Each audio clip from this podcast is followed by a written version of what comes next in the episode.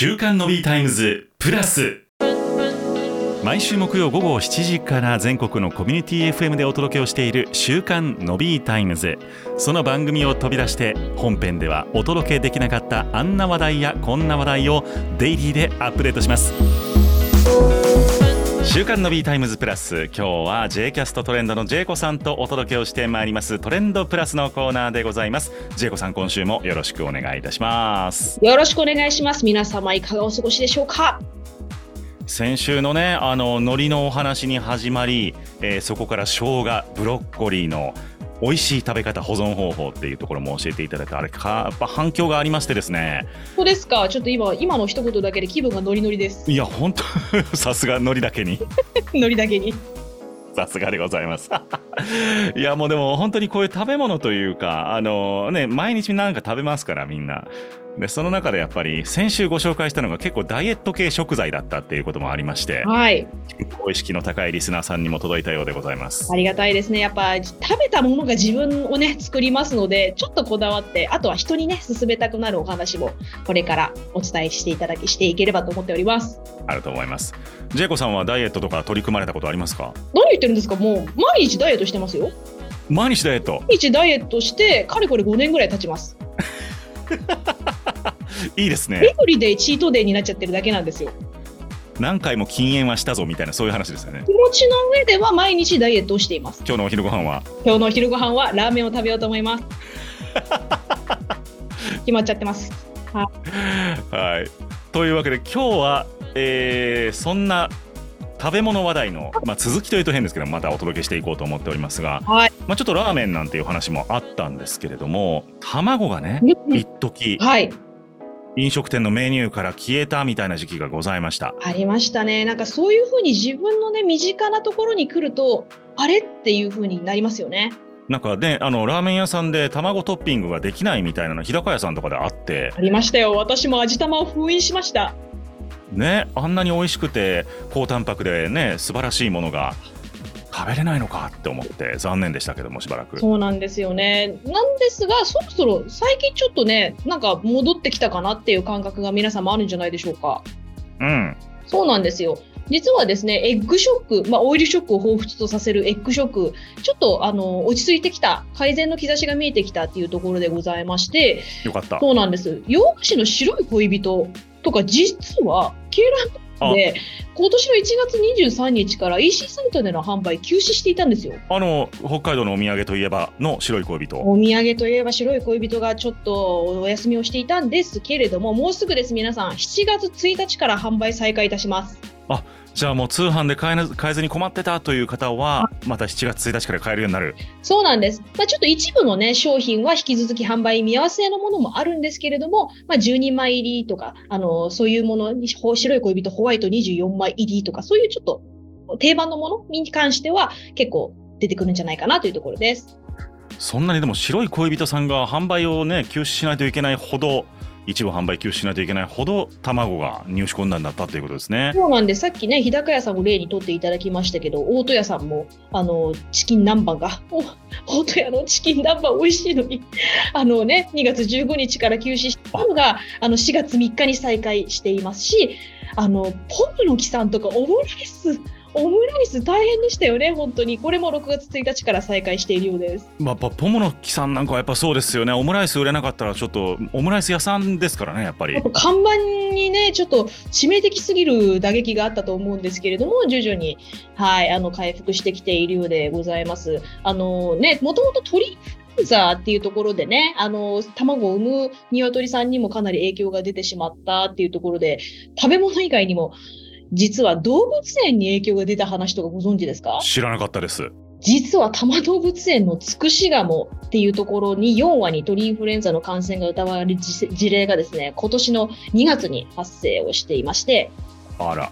はい、ちょっと亡くなっていたっていうところがね、発見されてしまって安楽死の処置を行ったっていうところがあったりとか、他にちょっとですね、神戸市の私立の王子動物園が臨時開園、閉園を繰り返しちゃっているとか、あそうなんですね。そうなんです。もう今年の2月のお話なので、あの今はちょっと状況が変わってきているんですけれども、結構その上野動物園とか、葛西臨海水族水族園とか、井の頭自然文化園とか、まあ、結構園内で死亡した野鳥の監視体制を強化したり、野鳥に関する注意喚起を行ったり、一部の鳥類の展示中止みたいなところも実施していたことがありました。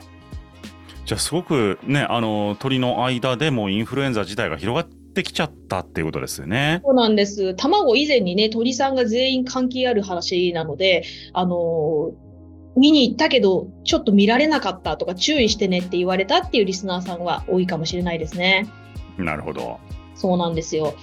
ちょっとね、あの、2月、12月って、あの、人間のインフルエンザも気をつけなければいけない時期でしたけれども、鳥も全然鳥事ではなくて、他人鳥、た、たどり事ではなくて、たどりたどり事ではなくて大変で、それが人間には卵っていう、あとは鳥の見れ見れないっていうところで影響が出てきてしまっていたけれど、ちょっと風向きが変わり始めて、明るい兆しが見え始めましたよっていうああよかっ報告でたご。ざいます。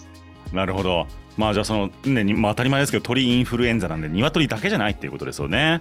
そうなんですよ。鳥ですからね。あの、ただ人間にとっては卵が一番身近だよって感じる人もね、いらっしゃるのではないかと思います。あの、はい。はい。で、こちらまでに国の方もちょっと対策をしていまして、あと鳥インフルエンザが発生していないブラジルから加工用の卵の輸入っていうのを進んで進めているので、まあ、数の面では徐々にちょっと上乗せし始めているっていうところなんですが、まあ、依然として国内の鶏の数、回復がね、ちょっと仕切っているとは言えない状況で、まあ、それ回復。っていますっていうところだと思います。まあでもそのね卵がないとやっぱりもう食卓いろいろと成立しないというかあのいろんなところに影響ありますからねやっぱりねできるだけ早い回復をしてほしいなとは思いますよね。そうですね。やっぱりあの、ケーキとかスイーツとかもね、卵ないとやっていけないよっていうところだと思いますし、小麦のね、はい。もう相まってなかなか苦しいところが多いと思います。ちょっとね、暗いはい話で終わってしまうの、トレンドプラスの直れだと勝手に思っておりますので、お先週に続き勝手に J キャストトレンドクイズよろしいでしょうか？いいですねありがとうございます。お任せください。ちょっと卵かけご飯に関するクイズでございます。ドゥドゥン。美味しいですね。いいです。卵かけご飯。のびーさんは、卵を溶いてからと、卵を割って直接乗せるのと、味に違いが出ると思いますか？イエスかノーでお答えください。ノあ、違いがない。ーないと思います。え？ファイナルアンサーですね。かしこまりました。実はこちら、単純に手順の違いのように思えるんですけれども、取材をしたところそれだけではないことが分かってしまいました。え違うんだ。はい、パコーランの製造販売を行う伊勢食品さんの広報さんに伺いました。はいなんとですね、どちらかといえば、あらかじめ別の器で卵を溶いて、醤油を加え、きちんとすべて混ぜてからご飯にかけて食べた方が、より美味しさを感じやすいそうです。そうなんだ僕いつも直接かけてました。その方がなんか割るロマンとかがありますよね。そうですね。あとまあ笑い物も減るっていうのもありますけど。間違いないです。それ大事なこと。はい。なんか材料の混ざり具合がポイントになるそうです。なるほど。はい。あの、担当者によるとですね、人が卵では白身よりも脂質を含む黄身に当たる部分を特に美味しいって感じるそうなんですよ。なるほど。そのため、あの、卵かけご飯の場合は、黄身と白身が均等に混ざった状態で舌の上に乗った方が、より美味しいっていう感覚になると思いますということです。なるほど。そうか、黄身の方が美味しいと感じるか、まあ生だとそうかもしれないですね、確かに。そうなんです。まあ、とはいえね、卵かけご飯の食べ方に正解はないんですよ。もうご自身が美味しいと思う方法で食べればいいと思います。ちなみに、伊勢食品の広報さんによると、エアリー卵かけご飯っていうものをおすすめしたいとのことです。なんすか、エアリエアリエアリー卵かけご飯です。ちょっと声に出して読みたい。これ日本語じゃないですけど。うんそうですね。ふわっふわってことですか？ってことですね。うん振。り方です。卵の白身と黄身を分けてください。はい。そして熱々のご飯の上に白身だけかけて30秒ほど混ぜ合わせてください。はい。するとメレンゲ状態になりますね。なりますね。はい。卵白の中に空気が含まれてお米一粒一粒をコーティングする形になってふんわり食感になりますとのことです。で、黄身は乗せるんですね、その上に。最後にさあ主役は後から登場するんです。黄身をご飯の上にかけて、お好みで醤油などを垂らせば完成。名前の通り、エアリーな新食感の卵かけご飯。どうぞご賞味ください。まあこれ美味しそうですね確かになんかそうやってああわかるな白身と黄身をこう後からまたそれ混ぜてね醤油とああ美味しそうだな美味し興奮してしまいました美味しそうです。ちょっとね、卵かけご飯専門店なんかが現れるゆえんがわかりますよね。奥深いですね。シンプルだけに。やっぱり保存法ときてやっぱり食べ方がね、なんかいろいろマナーとかちょっとうるさいなって思われるかもしれませんが、一度ちょっとね、プロのおすすめなので、メレンゲ食感の、あの、ふんわり食感のエアリー卵かけご飯、ぜひご賞味ください。